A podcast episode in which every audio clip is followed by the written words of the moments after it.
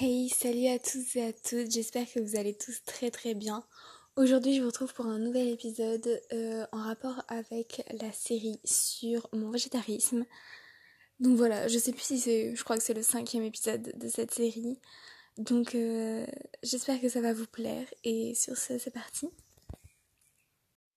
Alors dans cet épisode, euh, j'avais envie de vous parler des alternatives entre gros guillemets à la viande quand on est euh, végétarien. C'est un épisode, je pense, qui va durer un petit moment parce que j'ai beaucoup de choses à dire euh, sur le sujet. Et c'est quelque chose sur lequel je me suis beaucoup documentée avant même de devenir végétarienne ou même pesco-végétarienne. Avant même de faire quoi que ce soit, de faire de changements concrets dans ma vie. Je me suis énormément documentée sur le sujet. Et j'avais envie de vous partager en fait euh, tout ce que j'avais appris à propos euh, de ce sujet, en particulier concernant les protéines, parce que c'est de ça que principalement on a peur de manquer quand on arrête la viande, parce que en général, euh, quand on suit un, un régime traditionnel non végétarien, dans en tout cas en France ou même dans les populations euh, occidentales, on considère la viande euh, comme source de protéines quasiment unique ou en tout cas très principale. Alors premièrement, euh, non, la viande n'est pas l'unique source de protéines, n'est pas la meilleure source de protéines il y a de très grands athlètes euh, bodybuilders qui sont végétariens et même véganes et qui arrivent à construire du muscle. Donc voilà, ça c'est vraiment quelque chose qu'il faut déconstruire. Euh, surtout maintenant avec euh, la disposition qu'on a de n'importe quel aliment en supermarché à, à provision. franchement, c'est quelque chose qu'il faut absolument bannir de nos esprits. Mais alors, euh, alors tout premièrement, est-ce que il faut remplacer la viande? Euh, La réponse est tout simplement non. Il ne faut pas chercher à remplacer la mmh, viande. Mmh. Alors quand on débute, euh, c'est vrai que les substituts de viande, ça peut être vraiment bien pour démarrer. je pense aux steaks végétaux, etc. C'est vraiment bien pour démarrer. Moi, je sais que j'ai complètement démarré avec ça. Et même encore aujourd'hui, ça m'arrive d'en consommer tout simplement parce que c'est pratique à consommer. Euh, mais il faut pas oublier que c'est des choses industrielles et préparées et que c'est toujours mieux de cuisiner nous-mêmes. Mais voilà, c'est quelque chose qui au début peut aider. Mais on n'a pas besoin de remplacer la viande. Pourquoi? Euh, Tout simplement parce que les protéines, on en trouve partout dans notre alimentation et il suffit juste de savoir faire les bons combos d'aliments pour que euh, on ait tout simplement aucune carence alimentaire. Alors, euh, tout d'abord, je vais vous donner des alternatives si vous êtes végétarien et, euh, et non vegan. Euh, donc, pour ces alternatives-là, je vous recommande très fortement de consommer des œufs parce que les œufs, c'est vraiment une très bonne source de protéines. Là, c'est pas, pas moi qui le dis pour le coup, c'est des études scientifiques qui disent ça. Donc, ouais, on exploite un peu les poules, mais c'est pour ça que si vous consommez des œufs, s'il vous plaît, euh, consommez-les euh, bio ou au moins élevés en plein air. Au moins, s'il vous plaît, ne consommez pas euh, des, œufs de poule élevés en batterie. C'est pas du tout, pas du tout éthique. Les poules, elles voient jamais le jour. C'est vraiment horrible. donc ça, vous le voyez, il y a un petit numéro sur les œufs si ça commence par 0, 1 ou, ou 2. Euh, en fait, ce petit numéro, c'est 0, 1, 2 ou 3. Euh, 2 ou 3, c'est vraiment des poules euh, élevées en batterie, c'est vraiment horrible. 1, c'est des poules qui sont élevées en plein air, donc elles ont déjà plus d'espace, c'est déjà mieux. Et 0, c'est vraiment euh, les œufs bio, donc avec des poules élevées en plein air, plein air et complètement biologiques. Donc voilà, de préférence, choisissez 0 à la limite 1 euh, si vraiment vous n'avez pas le choix, mais 2 et 3 évitez vraiment s'il vous plaît, c'est important quand même. Et euh, vous pouvez également consommer des produits laitiers, donc là pareil, essayez de les consommer quand même bio parce que l'éthique envers les animaux sera toujours mieux et si vous êtes végétarien, c'est pas pour vous en foutre des animaux, je pense. Donc voilà, c'est ce que je vous recommande. Moi, je sais que j'ai un petit péché mignon, euh, c'est le fromage. Je ne consomme quasiment pas d'autres produits laitiers, c'est-à-dire que tout ce qui est yaourt et lait, euh, je prends que des alternatives végétales. Euh, ça fait un moment que j'ai pas consommé de yaourt ou de, de lait animal. Mais voilà, j'avoue que le fromage, on en mange beaucoup chez nous et c'est quelque chose que j'ai pas mal de mal, pas mal de mal, ouais, que j'ai beaucoup de mal à arrêter. Mon petit péché mignon, c'est le cottage cheese. Vraiment, c'est délicieux. Je le trouve en magasin bio. Mais voilà, euh, donc déjà, c'est bio. Si vous consommez ce genre de produits, essayez de, les consommer euh, bio ou avec un, minimum d'éthique animale parce que euh, je pense qu'on n'est pas végétarien pour, pour rien. Voilà. Donc maintenant, on va passer aux protéines complètement végétales. Donc là, si vous êtes vegan, c'est pour vous. Euh, alors, euh, pour commencer, je pense que on va commencer par le plus gros, celui qui fait le plus débat, euh, le soja. Le soja, je pense que je ferai un épisode complet sur le soja dans la série végétarienne parce que je pense que c'est très intéressant et qu'il y a trop de choses à dire pour que je le cite dans cet épisode. Mais voilà, le soja euh, sous toutes ses formes, donc euh, tempeh, tofu, etc. Très intéressant le soja. Euh, donc là, on part sur les légumineuses. Donc première légumineuse, du coup, le soja.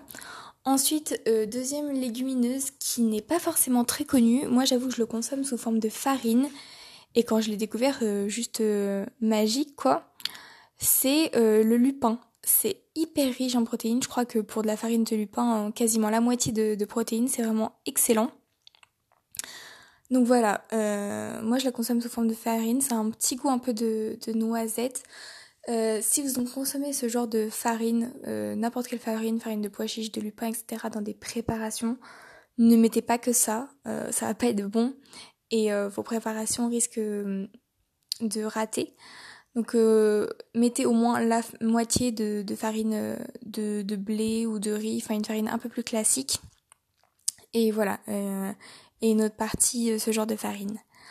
Ensuite, pour continuer dans la série des légumineuses, il y a toutes les sortes de lentilles, donc les lentilles traditionnelles que l'on connaît, lentilles vertes, mais également les lentilles corail euh, qui sont encore plus riches en protéines que les lentilles normales et qui sont vraiment excellentes. Euh, moi je les mm. consomme euh, telles quelles mais aussi sous forme de pâtes. Les pâtes de lentilles corail et pareil comme le lupin quasiment la moitié de protéines, c'est vraiment excellent, je crois que c'est 40 grammes au 100 grammes.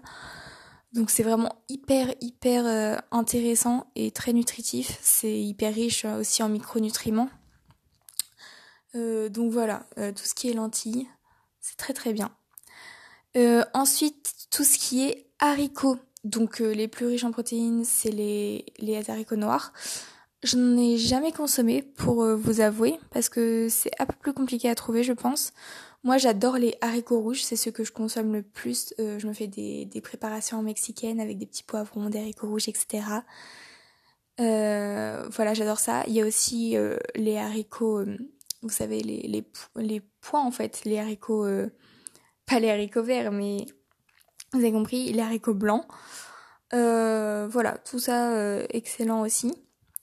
Ensuite, pour continuer sur la série des légumineuses, on a les pois chiches. les pois chiches, moi j'adore ça aussi. Hein. vous faites ça avec un petit curry de pois chiches, avec du lait de coco. Enfin, c'est hyper simple, hyper rapide. Honnêtement, en plus, si vous prenez ces légumineuses-là en boîte, c'est un peu moins bien que de les faire cuire soi-même, mais honnêtement, c'est tellement un gain de temps. Euh, si vous n'avez pas le temps de cuisiner, c'est tellement le genre d'aliment qui est parfait à intégrer à sa cuisine. Donc voilà, pois chiches, en, pois chiches, pardon. Ensuite, on a pois cassés. Euh, moi, j'adore consommer les pois cassés sous forme de purée ou de pâtes, telles que les pâtes de lentilles corail. Il y a aussi des pâtes de pois cassés. J'ai découvert ça à Monop l'autre jour.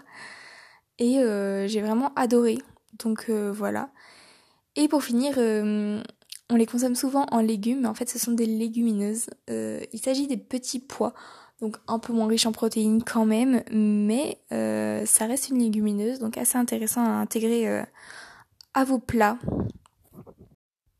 Ensuite, on va passer à la catégorie des céréales. Alors ce qui est recommandé pour les végétariens ou les véganes, c'est vraiment de combiner une légumineuse à une céréale dans vos repas pour avoir un profil le plus complet possible d'acides aminés. Donc par exemple mettre du riz avec des pois chiches, vous voyez ce genre de choses. Donc pour les céréales, alors la plus riche, euh, c'est le 7 ans, parce qu'il est fait avec du gluten de blé. Euh, le 7 ans, euh, c'est vraiment excellent pour faire des petites imitations de poulet. Moi, j'adore ça. vous pouvez le faire maison, ça coûte beaucoup moins cher. Vous prenez du gluten de blé, ça se trouve facilement en magasin bio. Et c'est très facile à faire. Ensuite, concernant les autres céréales qui sont assez riches en protéines, on peut retrouver le sarrasin, euh, le quinoa, l'avoine, le blé. Euh, et puis après, pour les moins riches, on peut avoir euh, le millet, le boulgour, le riz, l'orge, etc.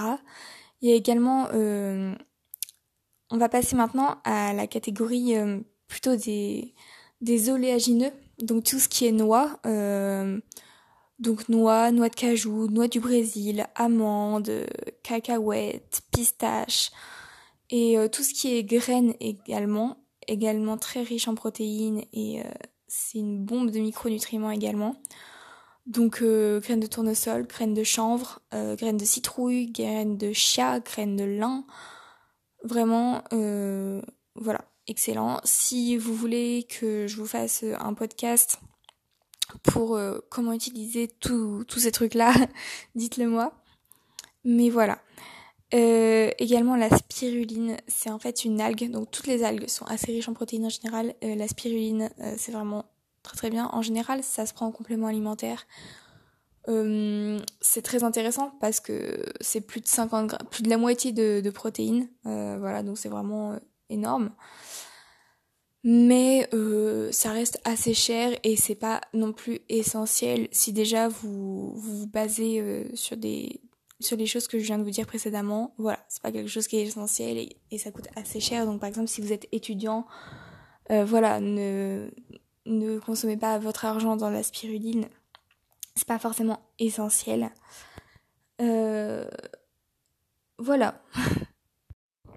Il faut également savoir qu'on trouve euh, des protéines dans euh, plein d'aliments qu'on ne soupçonne même pas. Euh, par exemple, les légumes, il y a beaucoup de légumes qui sont riches en protéines et qu'on n'imagine même pas en fait. Bon, bien sûr, il faudrait consommer des quantités astronomiques de ces légumes-là pour que ça nous suffise à eux seuls comme protéines.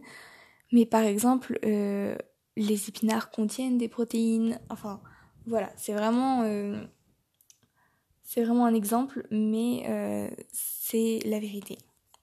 Donc voilà, ne vous fiez pas en vous disant euh, oh mon dieu, j'ai pas tel aliment qui ne m'apporte pas de protéines.